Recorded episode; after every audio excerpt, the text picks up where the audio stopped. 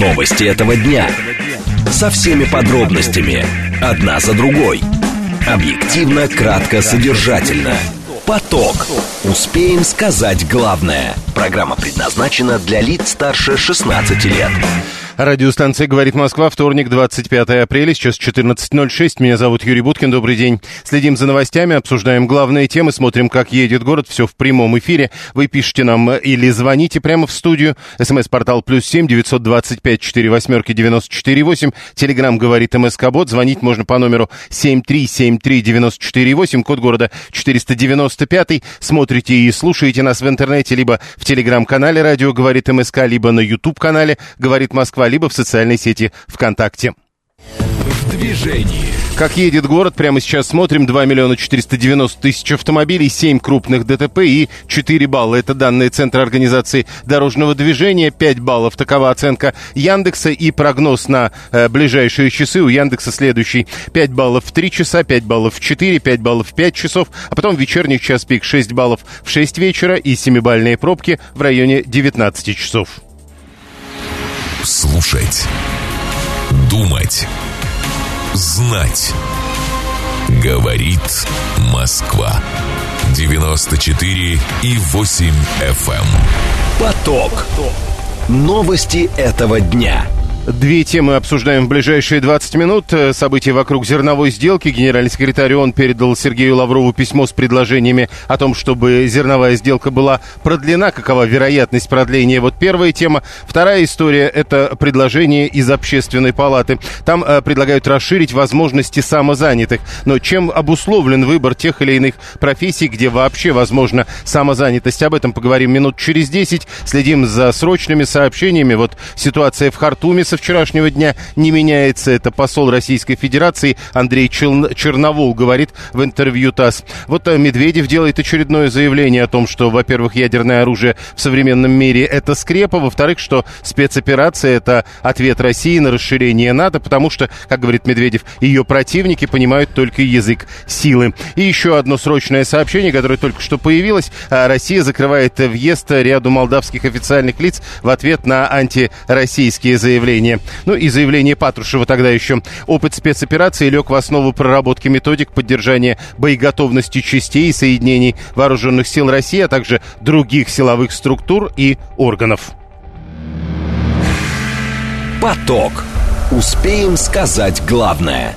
Первая тема – это зерновая сделка и события вокруг нее. Последние дни очень часто э, приносят нам э, это словосочетание в новостях. Вот одна из новостей такое. Э, Генсек ООН передал Лаврову письмо с предложениями по продлению зерновой сделки. Послание Гутерриша э, адресовано вообще Владимиру Путину. Еще два документа собираются отправить в Турцию и на Украину. Об этом сообщает офис э, Всемирной организации по итогам заседания Совета Безопасности, которое сейчас проходит в Нью-Йорке. Генеральный секретарь на встрече с министром Лавровым принял во внимание российские озабоченности по реализации зерновой сделки. Он также выразил обеспокоенность недавними препятствиями в реализации Черноморского соглашения. МИД Турции, кстати, до этого уже называл условия для продления зерновой сделки. Он говорил, э, глава ведомства Чавушаглу говорил, что пролонгировать ее в мае можно, но только если будут удовлетворены требования России. Евгения Войко, доцент Департамента политологии в финансовом университете при правительстве России. Она с нами на прямой связи.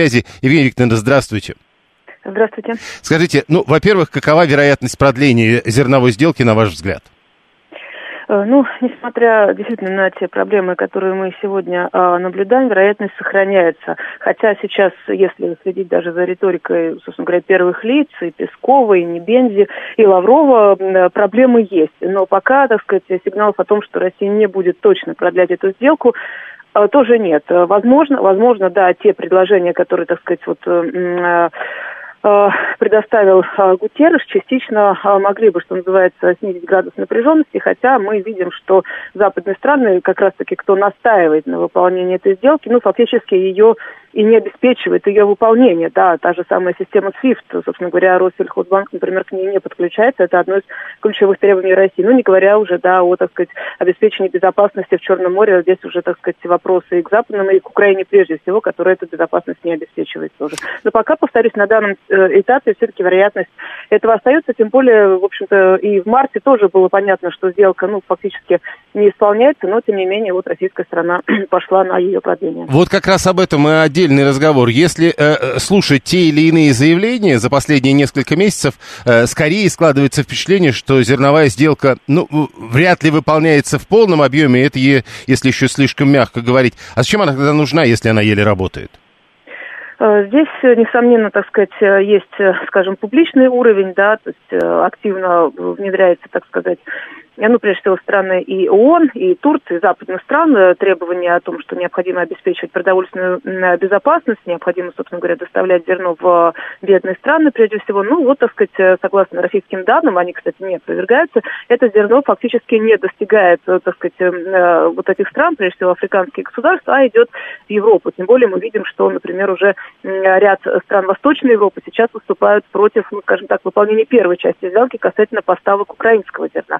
То есть в данном случае, да, здесь вот э, аргументы связаны с продовольственной безопасностью. Что касается российских интересов, то на данном этапе, ну, действительно, э, уже фактически с лета уже почти год, как действует эта сделка, она так и не была выполнена. Каких-то на данном этапе, скажем, предметных, э, таких вот очевидных выгод от нее здесь нет. Здесь остается предполагать некие, ну, скажем так, такие потайные, да, неочевидные э, уже, ну, возможные, так сказать, э, Э, профиты для России. Здесь, и, несомненно, российская, скажем так, логика о том, что Россия не э, там, не выходит этой сделки для того, чтобы обеспечивать продовольственную безопасность, для того, чтобы, так сказать, решать вопрос, да, вот в том числе с безвозмездной поставкой, ну и, конечно, лоббировать интересы э, своих, прежде всего, банковских структур, вот тот самый Россельхозбанк, о котором я сказал, это снятие барьеров в страховой сфере, то есть все эти, несомненно, вещи, они нужны. Но, собственно говоря, вот остается, видимо, некая надежда на то, что рано или поздно все-таки западные, прежде всего, страны э, при, ну, в данном случае беру в кавычки, посредничестве ООН, э, все-таки на это пойдут.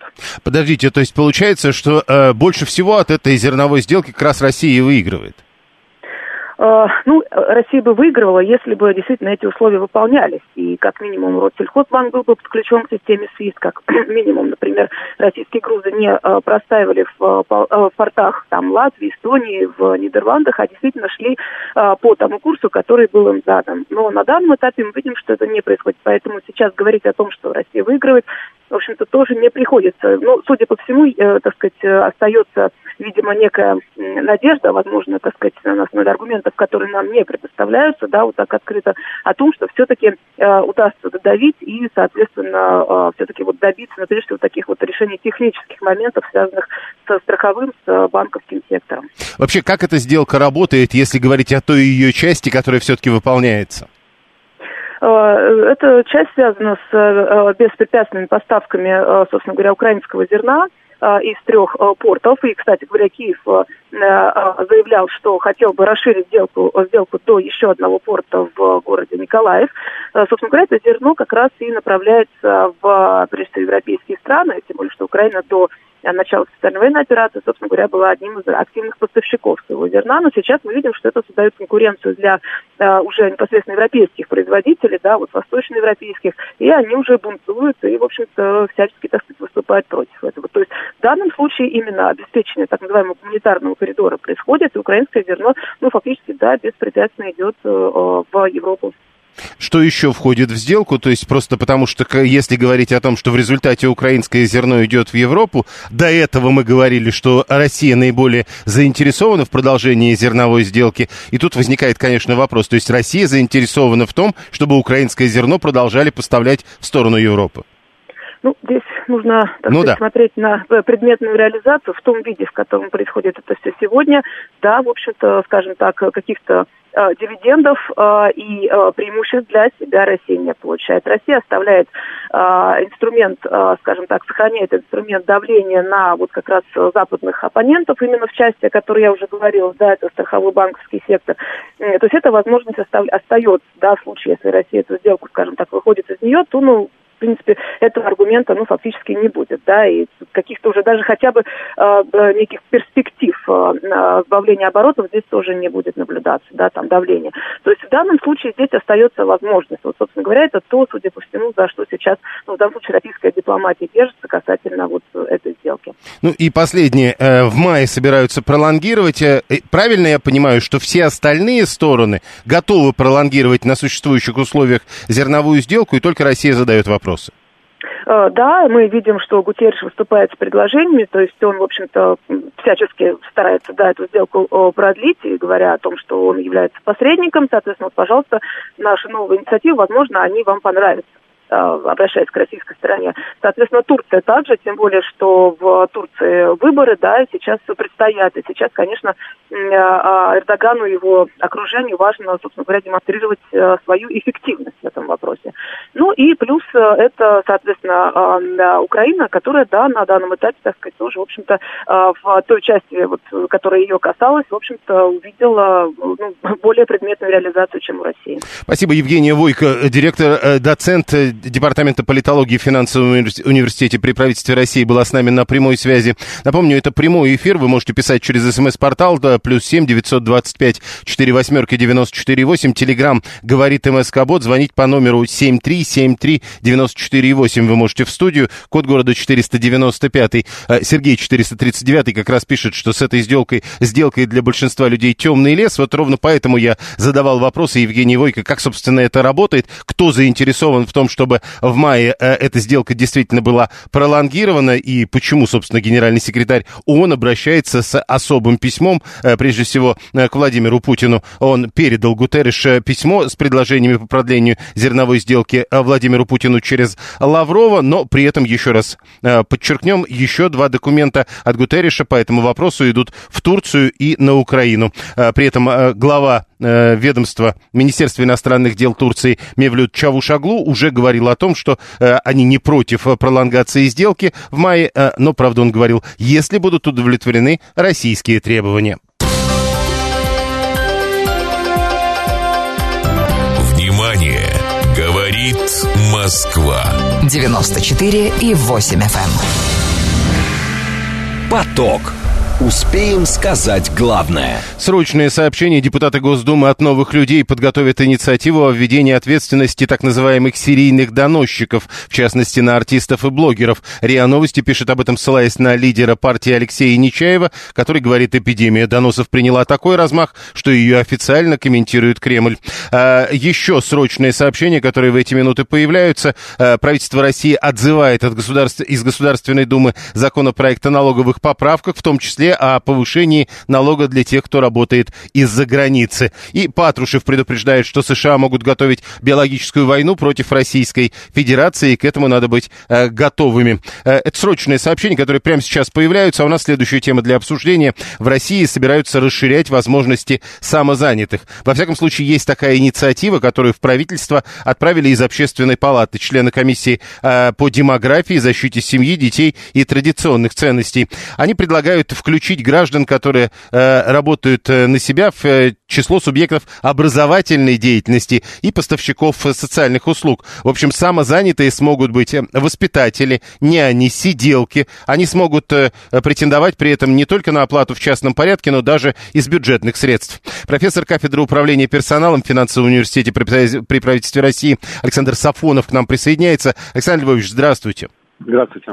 А, вот э, вы слышали, наверное, по поводу этой инициативы. Речь идет о расширении э, так называемых профессий для самозанятых. А чем обусловлен выбор тех или иных профессий, где самозанятость в принципе возможна? Ну, для начала правительство выбирало те профессии, которые связаны в первую очередь с частной практикой, когда люди могут преподавать, например, да, оказывать э, личные услуги, связанные с, э, например, наблюдением за э, больными там, или э, за детьми, то есть это то, что, так сказать, ну, там не требует какой-то э, юридической организации и, соответственно, не требует какого-то лицензирования. Ну, вот, э, ну, достаточно часто, так сказать, вот используется в виде в качестве подработки. Тогда, получается, нынешняя инициатива выглядит такой э, вообще серьезной с точки зрения изменения этого статуса, потому что речь идет о некоторых э, вариантах, когда самозанятые смогут претендовать на государственные контракты. Ну, да, безусловно, да. А, опять же, так сказать, это связано с тем, что, например, там не всегда можно да, оказывать услуги. Вот э, возьмем там ту же самую паллиативную медицинскую помощь, да, это уход за тяжелые, тяжелыми больными. Вот. А не всегда, так сказать, это можно реализовать, например, посредством услуг в рамках стационаров, да, или, например, амбулаторном виде, когда человек приходит в больницу или поликлинику ну, у нас географически распределенная очень страна, да, поэтому э, с точки зрения решения доступности, почему и нет, да, там тот же самый долговременный уход э, за э, стариками. То есть здесь можно найти достаточно много таких э, направлений, где государство предусматривает очень серьезный объем э, финансирования, но при этом так сказать, организации э, бюджетные, коммерческие, ну, они не справляются. А, с этой задачей. Но подождите, это такая э, чувствительная ведь сфера, речь идет о взаимоотношениях больного человека, человека, за которым ведется уход, и человека, который э, а, проводит этот уход, и получается, что он сможет делать это без лицензии, я правильно понял?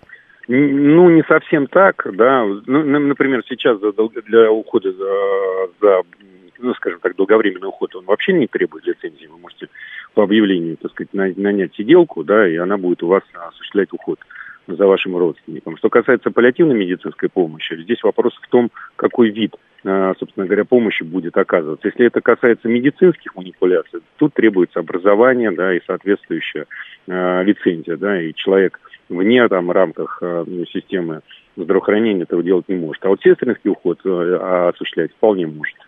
Тогда еще один вопрос. Смотрите, сейчас э, это делают специальные люди, из специальных заведений, на это обращают внимание, вот, например, наш слушатель Слава, 341, и получается, что есть проблема, то есть, видимо, этих людей не хватает, и поэтому предлагается добавить самозанятых.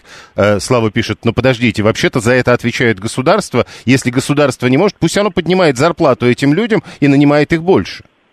Ну, дело в том, что, а, безусловно, так сказать, э, слушатель а, прав, да, но еще раз подчеркну, а, иногда это может быть реализовываться в качестве подработки. Человек не готов осуществлять полный, в полном режиме рабочего времени эту работу, а вот в качестве подработки почему нет? Ну, возьмите те же самые репетиторы, да, это кто? Это учителя, это преподаватели, да, то есть вот они основную часть работы работают по трудовым контрактам, а вот дополнительно в качестве самозанятых им так выгоднее. Поэтому здесь нужно, так сказать, учитывать все обстоятельства, а, которые пойдут, подчеркну, на пользу э, получателям услуг. Ну вот э, самозанятых уже, говорят, 6,5 миллионов граждан это в одну целую, это только в прошлом году было, это в одну целую семь десятых больше показателей конца 2021 года. Вы говорите, хорошо, когда люди могут так подрабатывать. Но мы же знаем, что с самого начала это была такая немного странная история, что для многих это была не столько подработка, сколько замена прошлой работы. Вот с этим я соглашусь. Дело в том, что как раз не учли это обстоятельство, что а, как всегда, любым дополнительным налоговым послаблением пользуются в первую очередь те, организация, да, которая таким образом э, пытается найти экономию на налогах. И сейчас мы с вами видим, что самозанятые отправляют просто рабочих, например, э, с предприятий. Те же самые, например, так сказать, специалисты, которые оказывали услуги нам на фитнес-центрах, да, там, в на торговых сетях, парикмахеры, все вдруг неожиданно оказались самозанятыми. Вот. Это уже вопрос к государству, которое должно контролировать и не допускать такого рода действий. А вот в тех случаях, когда все-таки речь идет о подработках, то режим самозанятости это вполне допустимо. А насколько это можно легко разделить? Вот вы говорите, это обязанность государства контролировать. Ну, вы знаете, так сказать, при современных технологиях это вполне, так сказать, реально. Плюс ко всему прочему, Э, э, вы знаете, как только, так сказать, э, самозанятым установят необходимость платы в пенсионные фонды, фонды социального страхования и медицинского страхования, да, в том объеме, в котором платят Э, работники, которые работают по трудовым договорам, значит, вот э, вся история, связанная с экономией налогов, на этом и закончится. Это вот, а, кстати, отдельная история. Вот Марго совершенно справедливо пишет, а вот э, с пенсионным стажем у самозанятых как? Они должны дополнительно платить взносы или стаж как-то сам э, продлевается, или наоборот э, прекращается стаж? И ответа на этот вопрос нет. Вот самозанятый. Вот теперь, например, самозанятые начнут работать воспитателями, нянями, сиделками. А что у них с пенсией будет? Ну, дело в том, что как только вы становитесь самозанятым, ваш стаж пенсионный прекращается. Для того, чтобы он сохранялся, вам необходимо отправляться в пенсионный фонд и платить из своих денег минимальный э, размер взноса, который там соответствует э, 20% от э, текущего МРОТа, ну, умноженного на 12 месяцев. Вот. Э, ну, это не менее там, 38 там, тысяч э, в год. Поэтому хотите получать пенсию, должны, так сказать, платить ну, вот, минимальный хотя бы взнос, но с пониманием того, что и пенсия будет минимальная. Спасибо. Э, Александр Сафонов, профессор кафедры управления персоналом в финансовом университете при правительстве России, э, был с нами на прямой связи. Слава считает, что уход не может быть подработкой, экономика область, где человек ищет выгоду. Если человек на предприятии самозанятый, значит в законе непорядок. А, э, вот только непонятно, почему из чего вы сделали вывод, что уход не может быть подработкой, если как раз уход – это подработка и довольно часто во всем мире. Э, Юра 592 э, пишет, что создание особых налоговых статусов э, провоцирует работодателей нанимать работников как самозанятых и экономить на взносах в Пенсионный фонд России. Но это же проблема работника, который соглашается на подобного рода историю. Только что Александр Сафонов рассказал, чем это, собственно, чревато работнику. А Алексей 668, я до сих пор не понимаю стимулы для резидентов становиться плательщиком налогов в режиме налога на профессиональный доход, так называемые самозанятые. Этот режим не предусматривает ни льгот, ни пенсии, ничего не предусматривает. Самозанятый это тот, кто перебивается случайными заработками, или есть, э, утверждает Алексей 668, модное иностранное словечко прокатариат. Оно, э, это вот Алексей знает такие модные словечки, а в принципе э, самозанятый это тот, кто перебивается случайными заработками. Это идея, собственно, собственно. И э, э, закладывается в историю с самозанятыми прямо сейчас. Няня – это подработка, а для ухода нужны знания, пишет Слава 341, а человек, который э, имеет знания, не может подрабатывать? Как, вы, как вам кажется? Э, все схемы сомнительны, пишет 713, когда этим занимается государство, беда. Э, в данном случае вы имеете в виду беда, когда государство собирается нанимать таких самозанятых? Ведь ровно в этом идея, э, о которой сегодня пишет газета «Известия». 7373948. Так, не получается отвечает, подождите секунду, 7373948. Да, Виктор Михайлович, слушаем. Добрый вечер, Виктор Юрьевич. Я и мои друзья благодарны вам за то, что вы правильно поставили вопрос о лицензиях. Нельзя допускать для, для ухода за человека э, человеком, э, человека самозанятого, который не имеет лицензию по уходу, медсестра и все остальное. Нужно с этим разобраться. Хорошо, а если Нельзя, они будут это, лицензии? Это не, это не подработка. Это, это, это ответственность, которая должна проходиться под контролем государства. Мои родственники вот, э, вот наняли человека за уходом. Это медсестра, которая имеет диплом и все остальное. Только так, никаких самозанятых. Подожди, но э, подождите, но э, вы говорите, они наняли медсестру? Да, медсестру, которая так. имеет лицензии, который, для которой это подработка. Ну но, вот, но, значит, но в данном случае она выглядит самозанятой она, име, она имеет работу, люди знают, где она работает и так далее. А не так, что просто с улицы пришел человек и начал за кем-то ухаживать. То есть, если самозанятый будет с лицензией, тогда вопросов нет? Тогда да, вы правильно задали вопрос, и мы вам за это благодарны. Я понял, спасибо. 7373948, телефон прямого эфира, код города 495. Э, сколько стоит такая медсестра, и кто это потянет по деньгам? Вот пишет Юлия 229, если мы говорим. Очевидно, в данном случае опять мы тогда возвращаемся к вопросу о том, э, что и сколько стоит. Э, а пока исполнители говорят, что им слишком мало платят, э, те, кто покупает услуги этих исполнителей, говорят, что они слишком дорого стоят стоят. Это неоднократная история. 7373948. Э, неоднократно встречавшаяся, извините, история. 7373948. Телефон прямого эфира. Код города 495. А в России собираются расширять возможности самозанятых. Члены комиссии Общественной палаты по демографии, защите семьи, детей и традиционных ценностей предлагают включить э, в э, список граждан, которые работают на себя, тех, кто занимается образовательной деятельностью и э, поставщиками социальных услуг. То есть они смогут э, воспитателями работать, нянями работать, сиделками и более того претендовать не только на оплату в частном порядке, на это обратил внимание э, у нас в эфире Александр Сафонов только что, но и из бюджетных средств. Это такая новация для того, что самозанятые делают. Газета «Известия» сегодня об этом пишут, и речь идет о, об изменениях в законах, об образовании и об основах социального обслуживания граждан, чтобы и в первом и во втором законе появились упоминания о самозанятых. Самозанятых в стране все больше. Федеральная налоговая служба только в прошлом году оформила более чем 6,5 миллионов граждан, которые э, стали самозанятыми. Это в 1,7 раза больше, чем было в конце 2021 года. Прямо сейчас новости, потом реклама, потом продолжим.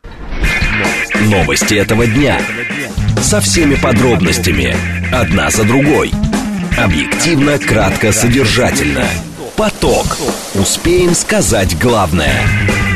Продолжаем. Меня зовут Юрий Буткин. Сегодня вторник, 25 апреля. Это радиостанция «Говорит Москва». Сейчас 14 часов 36 минут в Москве. Мы следим за новостями, обсуждаем главные темы и смотрим, как едет город. Все в прямом эфире. Вы смотрите и слушаете нас в интернете, либо в телеграм-канале «Радио говорит МСК», либо на YouTube-канале «Говорит Москва», либо в социальной сети ВКонтакте. В движении. Город едет довольно спокойно, пятибальные пробки. Э, час назад были пятибальные, э, сейчас пятибальные. Как ожидается, еще часа три будут пятибальные пробки. И только вечером 6 баллов в 6 вечера и 7 баллов в районе 19 часов. Слушать. Думать. Знать. Говорит Москва. 94 и 8 FM. Поток. Новости этого дня. Две темы обсуждаем в ближайшие 20 минут. Во-первых, в Совете Федерации поддержали законопроект о тишине. Предполагается, что во всех регионах шуметь нельзя будет э, точно с 22 и до 7 утра. Зачем федеральный закон, если в каждом субъекте Федерации уже, как правило, такой закон есть? Первая тема. Вторая тема, которую будем обсуждать, очередная автомобильная сделка. Автодом закрыл сделку по покупке российских активов Мерседеса. И ранее глава Минпромторга уже говорил, что новый владелец площадки с совместно с иностранными партнерами будет выпускать там не Мерседес, а китайские автомобили. А почему на всех заводах в России собирают китайские? Чем это объяснить? А, тема, которую будем обсуждать минут э, через 10. Э, смотрим за срочными сообщениями. Путин поддержал губернатора Янау Артюхова, который хочет снова баллотироваться на выборах главы региона и пожелал ему успехов. Большой пожар в поселке Таежный в Свердловской области. 21 дом горит, из них 16 жилых домов эвакуированы, э, сообщает МЧС России. России 27 человек. Все это с ленты агентства РИА Новости. ТАСС тоже пишет э, э про 20 домов, которые горят в уральском поселке э, Таежный. И еще одно интересное заявление. Глава итальянской ассоциации э, говорит о том, что итальянские компании на российском рынке останутся. Хотя, э, надо сказать, что в данном случае никаких конкретных наименований не звучит. Поток. Успеем сказать главное – Первая тема для обсуждения. В Совете Федерации поддержали законопроект о тишине, согласно которому предполагается, что во всех регионах Российской Федерации шуметь нельзя будет с 22.00 до 7 утра. Для громких строительных работ тоже будет установлено единое время с 9 до 19, причем только в будни, внимание, никаких суббот э, и обязательный перерыв двухчасовой тоже будет с 13 часов до 15. Законопроект, который рассмотрен в Государственной Думе в первом чтении, теперь получил одобрение комитетов по конституционному законодательству и госстроительству, по обороне и безопасности, а также по федеративному устройству региональной политики в Совете Федерации. Известие пишет, что согласно этому документу управляющие компании получат право проводить профилактические беседы с жильцами и даже привлекать их к ответственности. Внимание, управляющие компании. Владимир Кошелев, первый заместитель председателя Комитета Госдумы по строительству и ЖКХ. Владимир Алексеевич, здравствуйте. Добрый день, Юрий. Первый вопрос. Зачем федеральный закон, если, как я понимаю, практически во всех субъектах федерации есть свои такие законы? Вы абсолютно правы. Э, и с единственным нюансом, что все эти законы абсолютно разные. Вот представьте, что бы у нас происходило в стране, если правила дорожного движения в каждом регионе были бы отдельные. Ну хорошо, ну вряд, вряд, вряд ли где-то раз, вот разрешают. Для этого и да. делается федеральный закон, чтобы это было одни понятные для всей страны правила. Так, тогда, э, если уж мы говорим про одни понятные для всей страны правила, э, известная история, как только начинаешь обсуждение э, закона о тишине, тут же говорят, то есть вы запрещаете хоть что-нибудь делать в единственный выходной в субботу. Что такое хоть что-нибудь делать? Ну, когда у меня есть свободное время, что-то подремонтировать дома, получается, что громкие строительные работы я проводить не могу. Ну, естественно, если вы живете в многоквартирном доме, и вы собираетесь в субботний день или воскресный день сверлить, долбить и шуметь, вы ну, в первую очередь должны уважать своих соседей. То есть получается, да, да, понятно, но получается, что человек, который с понедельника до пятницы, что называется, работает, э, никаких ремонтных работ в свободное время провести не может, и для этого надо брать отпуск. Именно так, значит, это получается. Но вы только станете на сторону еще и других людей, которые также приход, при, пришли в выходной день, э, приехали домой и хотят отдохнуть, э, и э, сосед начинает ремонт. Я думаю, что здесь право как раз большинства тех соседей должно уважаться в первую очередь. Еще вопрос. А если верить известиям, в э, этом законопроекте написано, что управляющие компании получат право проводить э, мало того, что профилактические беседы, но еще и привлекать жильцов к ответственности. Как это будет работать? Э, управляющие компании, то есть если у вас, допустим, за стенкой появляется сосед, который нарушает ваши права и, что называется, шумит в неположенное время – э, за стенкой сверлит у вас или устроил дискотеку какую-то. Вы вызываете сотрудника управляющей компании, либо ТСЖ, э, сотрудники управляющей компании с этим э, вашим соседом проводят, проводят разъяснительную беседу. Если он не реагирует, это идет повторный э, вызов э, по да, данному сигналу, составляется акт, составляется акт да, в третий раз, да, когда э, человек не реагирует, в третий раз еще раз составляется акт, и уже вот эти два акта направляются в ГЖИ, либо э, участковому по месту жительства, и тот уже накладывает административный штраф. То есть, э, если прежде, я понял, если прежде, услышав шум, который тебе мешает, ты должен был звонить в полицию, и теперь надо будет звонить в управляющую компанию. Ты можешь позвонить либо в полицию, либо в управляющую компанию. Ну... у управляющей компании появляется право на э, оформление этого акта. Так вот тут еще на 719 наш слушатель пишет, но подождите, управляющая компания, вот, например, жилищник, видимо, в Москве, работает до 5 вечера, выходные, суббота и воскресенье.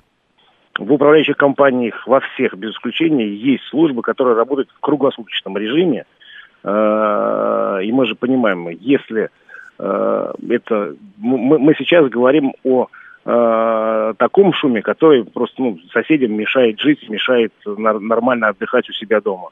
Да, то есть, если у вас кто-то за стенкой устроил дискотеку, и вы пытаетесь э, их попросить, ну, вы как сосед просите, чтобы они там выключили эту громкую музыку, они не реагируют, звоните в службу своей управляющей компании, которая обязана работать 24 на 7, и сотрудник управляющей компании выходит, составляет подобный акт, и, ну, сначала проводит профилактическую беседу, а потом составляет акт. Э, Еще громкие строительные работы, насколько четко описано, что это такое? Ну вот, например, просверлить одну дырку, это может считаться громкой строительной работой? Ну, мы же понимаем, если просверлить одну дырку, естественно, как вы говорите, отверстие, наверное, одно просверлить. Это же все а, про взаимоотношения да. людей. И, да, это, это носит э, такой, э, как бы, э, короткий разовый характер. Естественно, никакого штрафа в этом случае не будет. То есть, если, а, а штраф будет в том случае, если у вас за стенкой находится бригада, которая просто в круглосуточном режиме работает и посылает всех, и соседей, и управляющую компанию, говорят, ребята, нас ничего не интересует, мы делаем ремонт. Как правило, мы о, о таких случаях говорим. Если кто-то где-то что-то быстро просверлил, но это не, это не тот случай, который мы описываем но сейчас в законе. Вот тут и вопрос, а как написано в законе, вот, э, чтобы было понятно, что э, там один раз просверлить можно, а долго сверлить нельзя?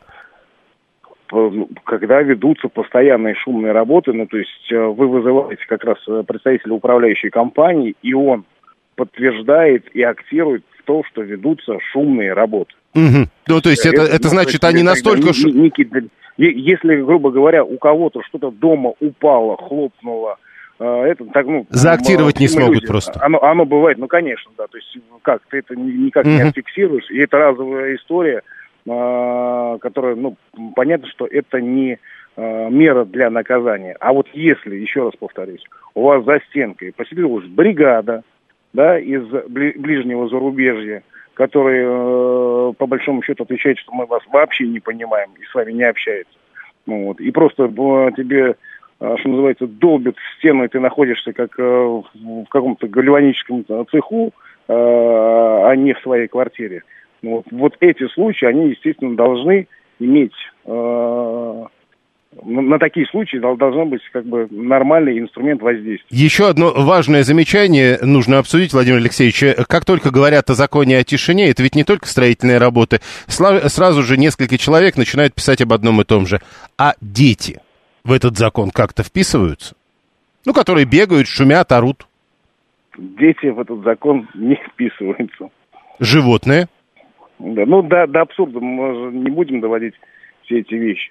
Если э, какое-то животное сидит и на протяжении всей ночи воет, то э, та- та- такой случай, естественно, э, он может быть заактирован. Мгм. Ну, я говорю еще раз, мы это, до абсурда не, не доводим все эти вещи. Э, Последнее, э, значит, у вас уже прошел первый, э, этот вариант, первое чтение прошел. Как вы думаете, когда это станет законом? Это у нас весенняя сессия. В, в- в- в- в- эту сессию рассмотрится, да, и в весеннюю сессию будем уже вносить. Понял, спасибо. Владимир Кошелев, первый заместитель председателя Комитета Госдумы по строительству и ЖКХ, был с нами на прямой связи. 404 утверждает, что во всем мире понятно, что такое шумные работы, мол, а у нас непонятно. Э, Анна говорит, что сравнение с ПДД в данном случае некорректное, потому что там источники повышенной опасности. Теперь э, Света, э, 711 дети могут э, э, выть всю ночь, когда зубки режутся, например. Э, э, Владимир, в гальваническом цехе все тихо, там работает электричество. Это Владимир 911. Ну и что? А при чем тут гальванический цех? Мы говорим про закон о тишине. А Алексей 668 утверждает, что мигранты, как, как правило, э, боятся приезда полиции, и стоит только пригрозить, сразу наступает тишина. А, Сергей, а э, с кем Сергей, я вот не могу так... э, громкие дети соседа снизу бегающие и орущие до часу ночи считаются. Я, говорит, э, э, с- как с ними быть? Соседы сверху, тише воды, ниже... А, ну да, у него, значит, разные соседи, и вот, значит, те, которые снизу там бегают ор- Слушайте, да к вам повезло, у вас дети снизу бегают. Они же не по потолку бегают. Э, 7373948. Прошу вас, здравствуйте. Хотелось узнать, а как вот быть в таком случае? Предположим, это понедельник и какие-нибудь 11 часов. И я делаю себе шумные работы в свое удовольствие. И тут прибегает какая-нибудь, предположим, я ж мать и устраивает под дверью дискотеку. Это надо как-то тогда тоже актировать, потому что, ну, насколько я понимаю, это же не только ограничение э, права на работу в выходные, но это право на, на беспрепятственную работу в будни. Именно так. Именно поэтому у вас теперь вводится можно- абсолютный перерыв с 13 до 15. Вот мать к вам Да, приходит, вот вы говорите, ждите 13-15. Нет, тогда надо полицию вызывать и актировать. Потому Ну, что э, судя по тому, что мы только что обсуждали-. Судя по тому, что мы только что с Владимиром Кошелевым обсуждали, э, вызывать надо будет представителей управляющей компании. Хотя вы имеете право вызывать и полицию. 7373948. Это э, господин Кошелев отдельно проговорил. Прошу вас, здравствуйте. Здравствуйте, меня зовут Анна. Вот, Юрий Викторович, по моим наблюдениям, как у наших депутатов больницы не такие, как у остальных сограждан, так, видимо, у них управляющие компании не такие, как наши ГБУ жилищник. Вот мне интересно, в 10 часов он дозвонится хотя бы диспетчеру ГБУ жилищник, депутат. А там э, не диспетчер ГБУ жилищник, там же какая-то горячая линия. Теперь, я думаю, дозвонишься. Ты, п- да по горячей линии дозвонишься. Горячая линия передает свою управляющую компанию, и управляющая компания тебе перезванивает. И кто в 10 часов вечера ко мне пойдет, а в полночь? Вы там не кроме верите. диспетчера никого нет.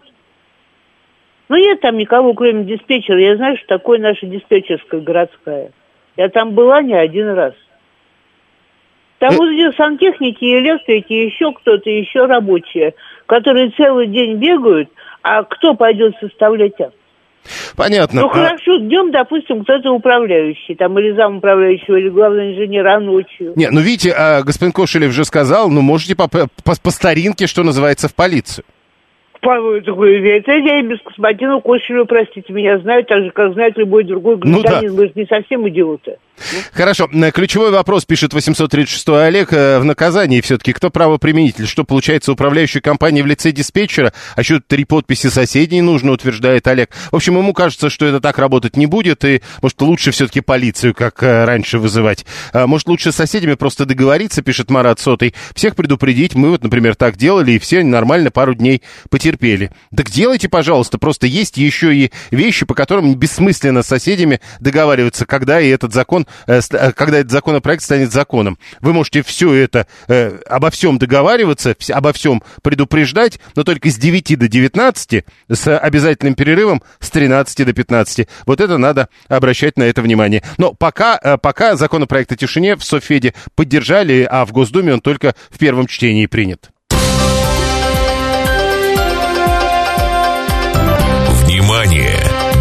Говорит Москва. 94 и 8 FM. Поток. Успеем сказать главное. А Вот Валентин э, никогда не просверливает дырку в стене. Он всегда сверлит отверстие, важная деталь. А Марго пишет э, Анне, которая только что э, писала нам, э, точнее, рассказывала э, в эфире о своем опыте. Она говорит, э, она просто не в курсе. У меня, например, в 6 утра была дежурная по городу, заменяла электросчетчик в тамбуре. То есть это работает. Но, э, понимаете, э, Марго, э, это работает, видимо, в Москве. Работает ли это за пределами Московской кольцевой автодороги? Отдельная песня, много тут сообщений приходило, э, как, э, мол, у вас тут в Москве, а у меня тут управляющая компания, которая работает не всегда. А вы хотите, чтобы еще и круглосуточно. Следующая тема. Автодом э, закрыл сделку по покупке российских активов компании Mercedes-Benz. Среди них завод в Подмосковье. Пресс-служба дилера пишет, что теперь компания получает право на техобслуживание автомобилей Mercedes в России, включая гарантийную и постгарантийную поддержку. А тут другая история. Э, Все-таки ведь там есть завод в Подмосковье. И этот завод будет выпускать не Мерседесы. Э, Вице-премьер, глава Минпромторга Денис Мантуров допускал раньше, что новый владелец площадки совместно с иностранным партнером будет выпускать другие автомобили, и эти другие автомобили будут китайскими. Автоэксперт Игорь Маржаретто к нам присоединяется. Игорь Александрович, здравствуйте. Приветствую. Почему на всех заводах в России в результате собирают китайские автомобили? Чем это можно объяснить? Ну, во-первых, можно объяснить тем, что э, китайцы остаются наиболее дружественной к нам страной и э, с удовольствием с нами работают, рассматривая российский рынок как самый перспективный для себя. А во-вторых, э, можно сказать, что китайский автопром сейчас находится на лидирующих позициях в мире. Я только что вернулся с шанхайского автосалона, крупнейшего в мире автофорума, И могу сказать, что, в общем, китайские компании, конечно, представляют такие экспонаты на своих стендах, которым обзавидуются многие э, передовые компании из Европы, Америки или Азии. А Сам это видел- то... Подождите, это то, что на стендах, или то, что потом ты покупаешь в магазине такое же? Конечно. И даже если посмотреть по уличному потоку в Китае, я туда ездил до карантина каждый год, и могу сказать, что еще 10 лет назад преимущественно продавались и ездили автомобили марки там Volkswagen, Toyota, Nissan и так далее, то сейчас э, большая часть потока это китайские э, автомобили новых, в частности, или известных нам уже марок, и они стали очень интересными. И то, что продается у нас, это тоже любопытно, это тоже вполне себе качество сравнимое с тем, что мы знали год назад, и то, что поступало в салоны дилеров с наших автозаводов, э, совместных с иностранцами. Так что Китай в этом смысле рванул так серьезно, так широко, что называется, европейцы ходят и разевают рты. Я вот видел на салоне большую группу немецких топ-менеджеров, которые шли по стендам китайских компаний, и каждым стенде, будущем, в следующем стенде у них все грустнее лица. Я говорю на полном серьезе. И все-таки, э, э, хорошо. очень много интересных идей. Хорошо, китайцы молодцы, это э, крупнейшие производители, э, но все-таки не получится ли так, что у нас будут одни китайцы, они в итоге будут диктовать нам свои условия, где, к примеру, индийские автопроизводители, я не знаю, кто-то, помнится, даже про иранских говорил. Ну, э, индийские производители к нам не очень идут, потому что у них очень специфический автопром. Был в Индии, смотрел их автопром несколько лет назад и, и понимаю, что они нам могут показать. Иранские производители к нам придут, но они будут занимать нижнюю такую нишу бюджетную потому что все-таки 40 лет санкций сказались, они делают автомобили, но эти автомобили по технологиям своим, по технике, ну, скажем, находятся на уровне нашей гранты. Хотя у них есть автоматические коробки, но это, в общем, главное, что у них есть того, чего нет у нас. А, вот сейчас основным игроком на мировом автомобильном рынке становится Китай. Каждый год э, китайцы все более выходят э, на другие рынки. Сейчас они уже активно работают не только в России, а во многих странах Азии.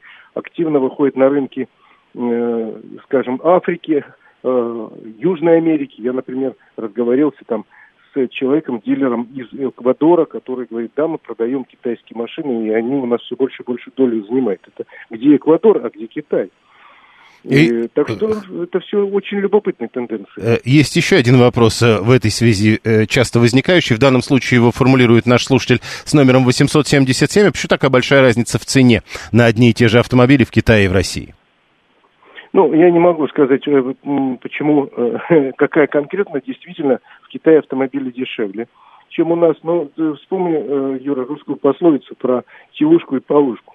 Дело в том, что действительно за морем телушка, полушка, а рубль перевоз, потому что машину надо довести из Китая в Россию, это не ближний свет, а по дороге ее надо растаможить, а таможенные пошлины у нас достаточно велики, заплатить все наши э, налоги, Э, кроме таможенной пошлины, там и НДС. Не, я как раз хотел сказать, как будто бы до этого импортные машины у нас были дешевыми. Да, утилизационный сбор и так далее. Ну и плюс, э, надо сказать честно, что китайцы пока еще боятся каких-то санкций, поэтому на всякий случай, э, на случай колебания курса валюты, все закладывают еще свой интерес побольше, чтобы в случае чего немного потерять. Я слышал разговоры, что якобы контракты подписываются со многими компаниями на всякий случай, считая курс рубля не 80, как сейчас, а там где-то 100 и 120. Ну, ситуация справляется, тем более, вот с чего мы начали разговор. Почему все больше китайских заводов в России появится? Ну, во-первых, они действительно единственные, кто нам протягивает руку. А во-вторых, э, если тут будет производство, то это будет некая гарантия от редких скачков курсов валют. И тогда э, не будут дилеры переписывать в соответствии с этими скачками, даже если, не дай бог, будут, не будут переписывать ценники каждый день, а то и через день. Еще один вопрос. А хотя бы между китайцами можно говорить о какой-то конкуренции? В общем, а как выбирать теперь и между китайскими машинами? Ну, конкуренция, безусловно, есть. И конкуренция уже нам на руку, потому что сейчас, э, несмотря на заявленные высокие цены, если прийти конкретно к дилеру, и он видит у человека реальный интерес – он сразу предлагает какую-то скидку. Потому что понимает, если ты у него сейчас машину эту не купишь, то ты пойдешь к соседнему дилеру и у него будешь выбивать скидку. Сейчас практически все китайские компании готовы предложить покупателям скидки, и это первое следствие той конкуренции, которая уже, э, пусть такая робкая, но есть на нашем рынке между китайскими компаниями. Спасибо. Игорь Маржарет, эксперт, был с нами на прямой связи. 7373948. Слушаем, здравствуйте. Алло, здравствуйте. Я согласен э, с вашим экспертом только в одном, что Китай единственный, кто протянул нам помощь. В остальном я категорически не согласен. Он, наверное, не имеет, ваш эксперт, кабельного телевидения там, ну, от наших там провайдеров. Я вот вчера смотрел только передачу, да, западную, и что есть у Мерседеса. В 2021 году, это в записи программы все идут, в 2021 году у Мерседеса уже было такое и БМВ, чего китайцам не снилось вообще в принципе. Вот. И еще один тезис. Вот у меня лично был китаец 10 лет назад. А сейчас на этого китайца запчасти не купить вообще. Что будет через 10 лет с этими китайцами, которые сейчас, тоже я не представляю себе абсолютно. Вот, потому что китайцам это все быстро надоест, и запчастей просто не будет. Они уже рванут, как вы говорите, вперед. И, и будут запчасти более дорогие на более дорогие модели. Мой Логан был 900 тысяч рублей, теперь Москвич, условно аналог Логана, стоит миллион девятьсот семьдесят. Почему? Ну, потому что это другой автомобиль. Э, это ведь вы сами признаете условно аналог Логана. Возникает вопрос, а зачем мы выкупаем заводы у недружественных стран, ушли с нашего рынка забирать заводы. Пишет 960, 960 э, что такое мы выкупаем? Вы лично выкупаете заводы у кого-то? Э, не назвал бы это помощью, скорее выглядит как наживы на алкогольной зависимости. Это Слава 341. И Алексей 668 э, еще одного нашего спикера вспоминает Максима Кадакова, который был в Китае, вернулся оттуда в восторге, побывав на автозаводе. Георгий предлагает, давайте по-другому говорить. До всех событий, известных нам, китайская машина Джили Тугела стоила на миллион дешевле, чем сейчас. Вроде бы таможня не подорожала. А что там с, э, э напомните мне, с курсами было? Что-то было, мне кажется. Э, ладно, э, еще одна важная деталь. Э, всегда очень важно, чтобы такие неожиданные вещи говорили вам вот не ведущие. А то помните, да, эту историю с ударениями в Лефортове. Когда же говорит Москва, будет говорить правильно, пишет 933. Вчера у вас топорный вместо топорный, сейчас сверлит вместо сверлит, сверлит и долбит. Так правильно надо говорить. Далее новости.